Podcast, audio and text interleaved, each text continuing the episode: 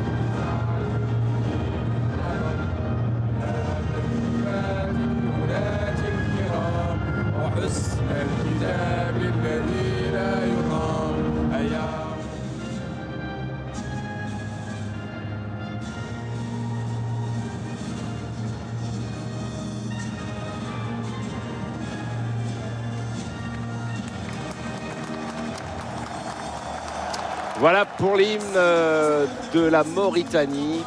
Et dans quelques instants, l'hymne algérien Cassément.